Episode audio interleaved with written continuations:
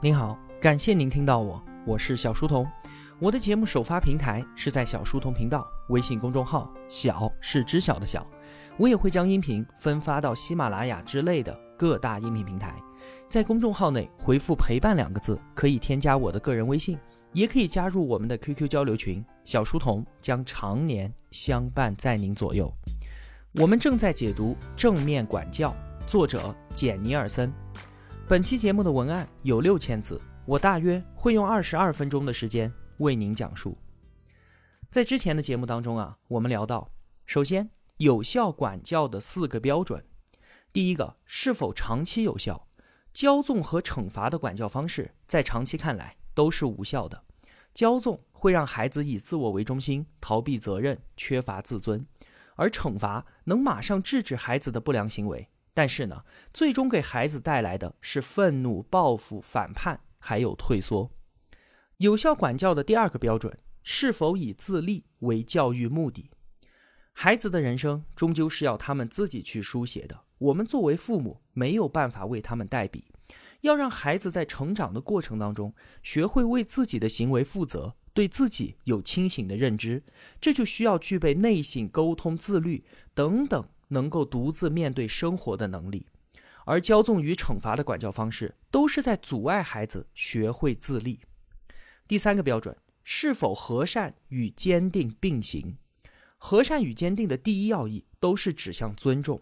尊重孩子，也要让孩子尊重父母，尊重现实。孩子懂得自尊，是学会自立的第一步。我们为孩子做的最有益的事情，就是教会他自我评价。而不依赖于他人的赞扬，虽然我知道这一点很多家长自己都不一定做得到。最后一个标准，是否让孩子能够感受到归属感和价值感，这是孩子行为的首要目的。只是他们往往使用了错误的表达方式，所以才会招人厌烦。当我们直接看到行为背后的真正目的的时候，我们就能够直接应对这个目的，从而改变孩子的不良行为。与此同时呢，我们作为家长也应该反思自己，是不是我做错了什么事情，才让孩子感觉自己无所归属和失去价值？这是之前聊的第一点，有效管教的四个标准。第二点，我们要赢得孩子，而不是赢了孩子。如果家长总是想要控制孩子，让孩子都听自己的，那如果我们想要赢孩子，他一定会输。输的结果就是他的反叛，或者是盲目的顺从。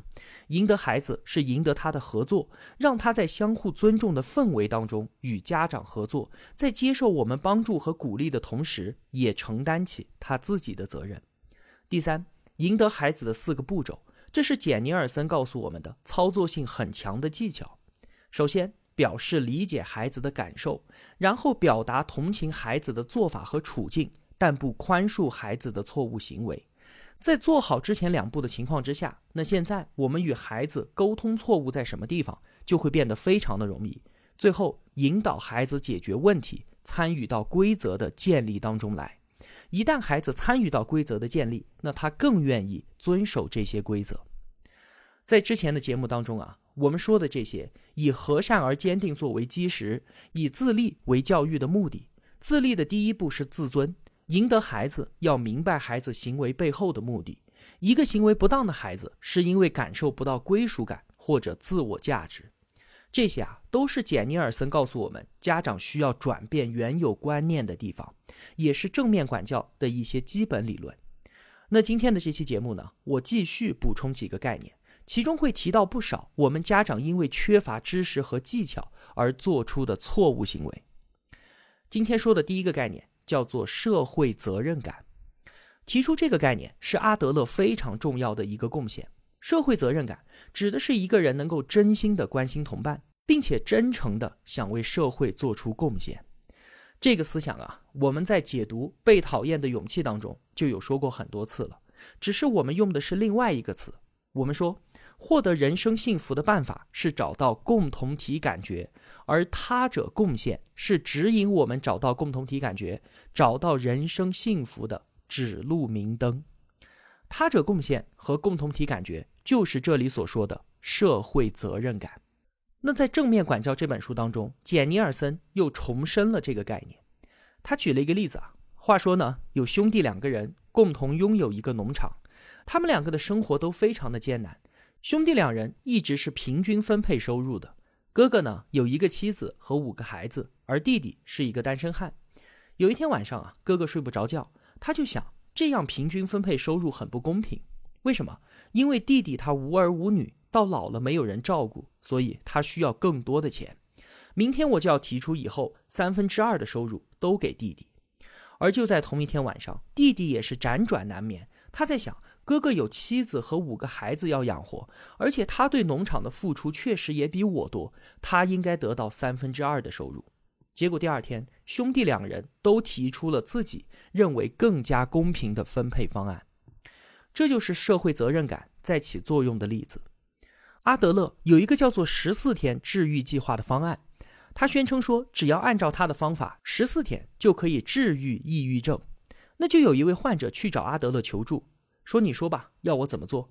阿德勒说：“你只需要每天为别人做一件事情，坚持十四天，你的病就会好了。”这就是我们所说的日行一善嘛，不求回报的为他人付出。这位患者听了之后反对说：“凭什么？为什么我替别人做事，别人都不为我做事的？”阿德勒打趣的说。哦，这样啊，那你需要二十一天了。实际上，阿德勒是想让他知道，哪怕你仅仅只是想为别人做些什么事情，你就已经走上了改善之路。阿德勒的共同体感觉和他者贡献，对一个人认识自我价值是非常重要的。这在之前的节目中我们多次强调过。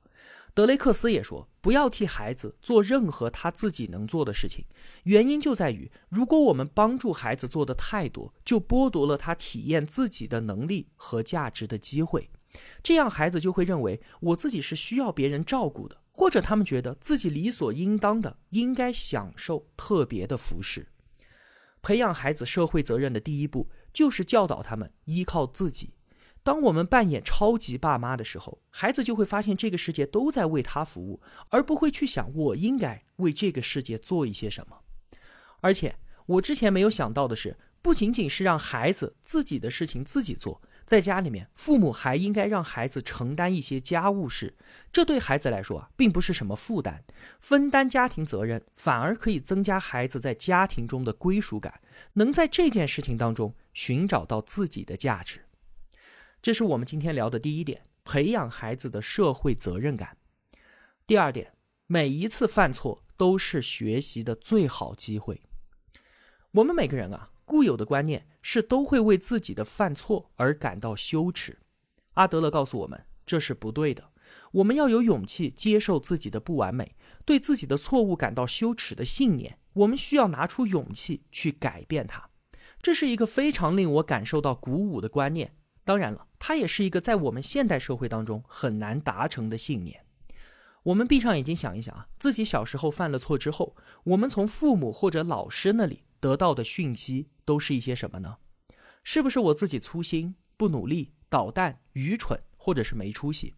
我们自己小时候在犯错遭到训斥之后的想法和行为，我们现在回过头去看一看，其实是很清楚的。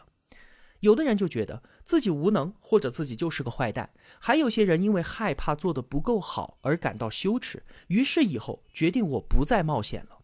就像我们之前所说的，很多孩子决定当一个讨好者去取悦大人，还有一些孩子呢，想尽办法掩盖我自己的错误，避免被大人抓到。这些在我们的记忆当中的行为结果，现在我们觉得它到底是好的还是坏的呢？家长和老师肯定是出于好意，他们在试图激励孩子们做得更好，但是他们传递给孩子们的讯息却都是负面的。长期以来，我们的教育方法都是建立在让孩子害怕之上。我们觉得，如果孩子不为自己做的事情感到羞耻和害怕，他们就不会做得更好。我们家长啊，其实真的不知道，除了这样做之外，还有什么其他的办法呢？如果我们不让孩子遭受斥责感到痛苦，那我们岂不是在放纵他们吗？其实啊，真的是有别的办法的，就是我们大人自己也要学会，并且教给孩子，把每一次犯错都当做一个兴奋的学习机会，而不是把每一次犯错都当做家长斥责孩子的机会。我们在骂孩子的时候啊，其实有一个我们自己根本意识不到的内在逻辑在发生作用。这个内在逻辑啊，其实是让我挺震惊的。比方说，当孩子犯了一个错，打碎了一个水杯，我们家长可能马上就要骂孩子一顿，跟你说了一万遍了，你怎么还这样呢？如何如何？那让孩子因为自己的错误而感到难过，避免孩子下次再把东西给打碎。当面对错误发生的时候啊，我们家长斥责孩子背后的目的是什么？其实是在与孩子划清界限。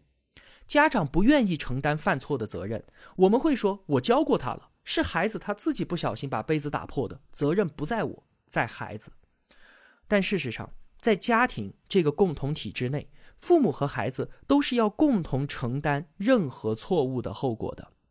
指责孩子、与孩子划清界限，其实是我们父母心理不成熟的表现，是我们也害怕受到斥责。我们从小就觉得，当一个杯子被打破的时候，有人是要被骂的。我们就是在这样的教育环境当中成长起来的，这是我们的一种习惯性心理。那现在好了，杯子打破了，有人要承担这个责任，那被骂的人当然不应该是我，就是孩子。所以，我们用愤怒和斥责把责任推到孩子身上。你看这一套让我震惊的内在逻辑，真的非常非常的阿德勒，非常的犀利。在错误面前，我们作为一个家庭共同体，父母与孩子要一起承担后果。但是，因为我们害怕犯错，不愿意承担后果，所以用愤怒和斥责的方式和孩子划清界限，把责任推给对方，给孩子带来了羞耻和痛苦，最终让孩子从这件事情当中学到了和我们小时候一样的东西，就是害怕犯错。这对他来说，并没有任何的好处。所以啊，简尼尔森说，我们需要有勇气改变我们会为犯错而感到羞耻的信念。我们要把每一次犯错都当做一次学习的机会。那作为家长，我们自己首先就要有勇气扭转这样的信念。我们需要给孩子树立起勇于接受不完美的榜样。简尼尔森让我们家长学会道歉。我们家长啊，先自己把错误看成是学习的机会，而不是什么坏事儿，给孩子树立起这样的榜样之后，那再让孩子为自己的错误承担责任，就容易的多了。他给出了接受错误的三个步骤，分别是承认、和好以及解决。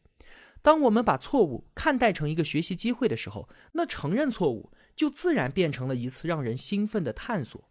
我想知道，我能从这次错误当中学到一些什么。我们可能不知道，当家长愿意道歉的时候，孩子是多么善于原谅我们。我们曾经有对孩子说过对不起吗？其实，当我们对孩子道歉的时候，孩子几乎都会说没关系的，爸爸。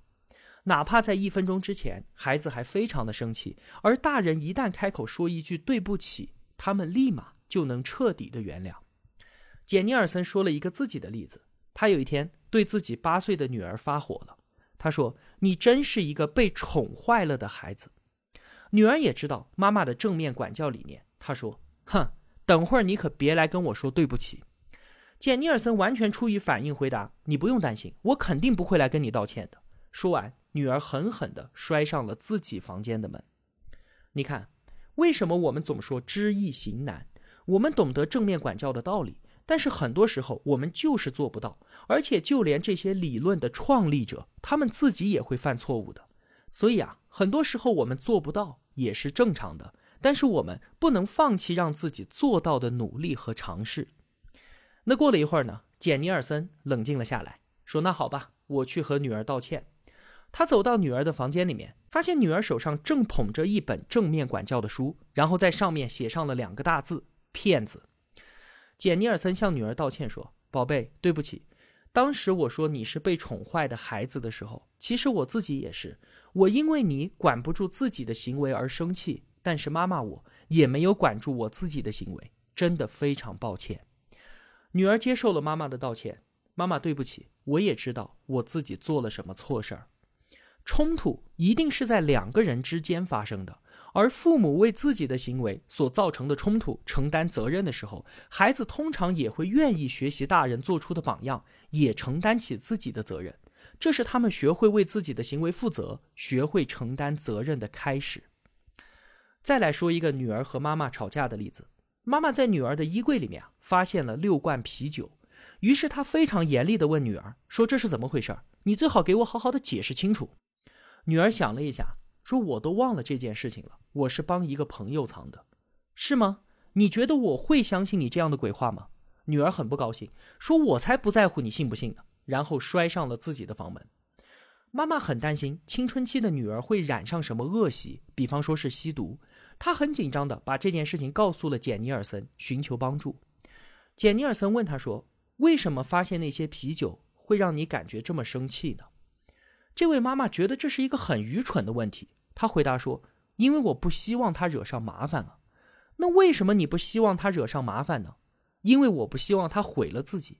妈妈还是没有明白简尼尔森话里面的意思。简尼尔森继续追问：“那为什么你不希望他毁了自己呢？”这位妈妈知道了，因为我爱他。是的，你爱他。但是他得到这一讯息了吗？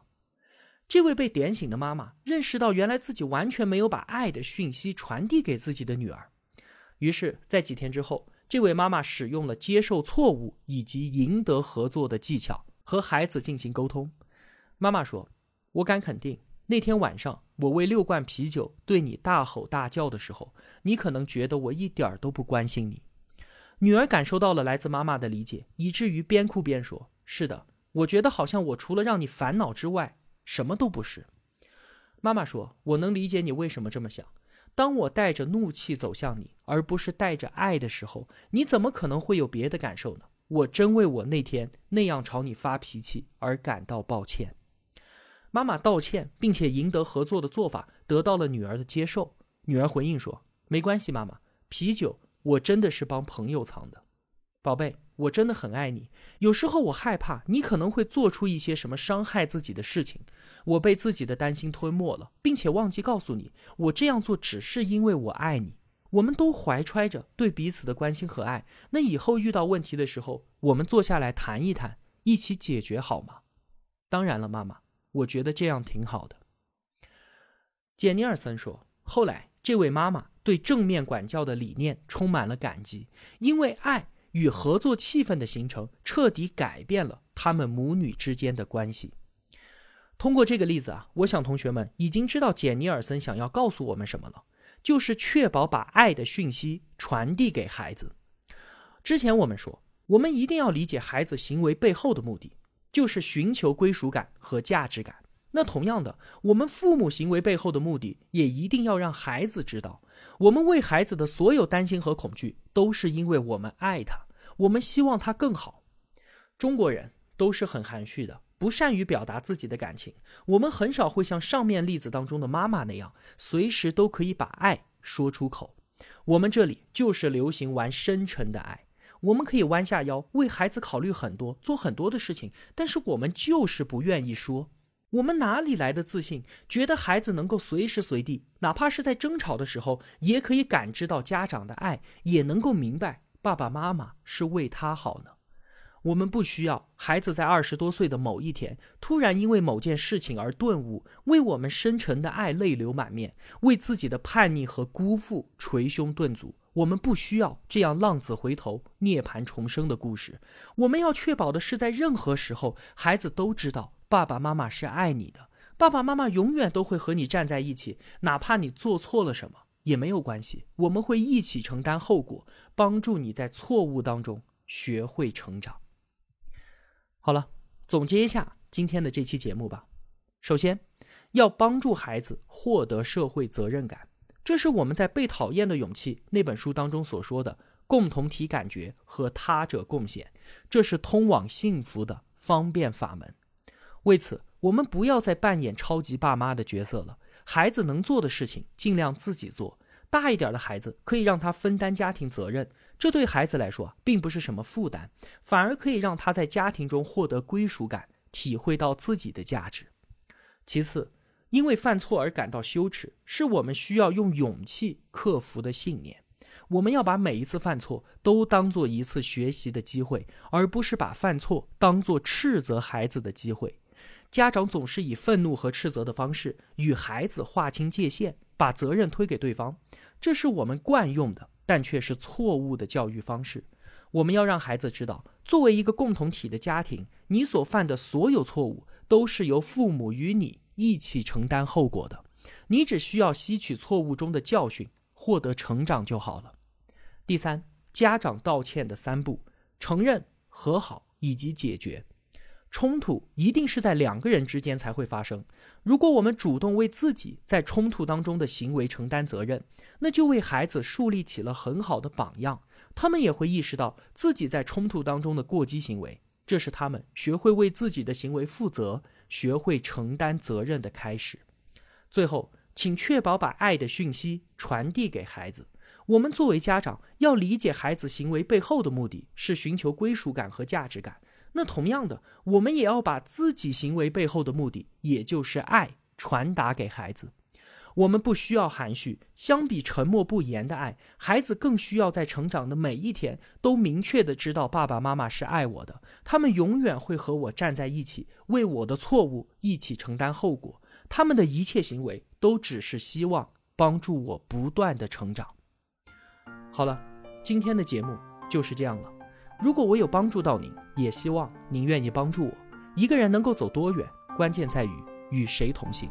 我用跨越山海的一路相伴，希望得到您用金钱的称赞。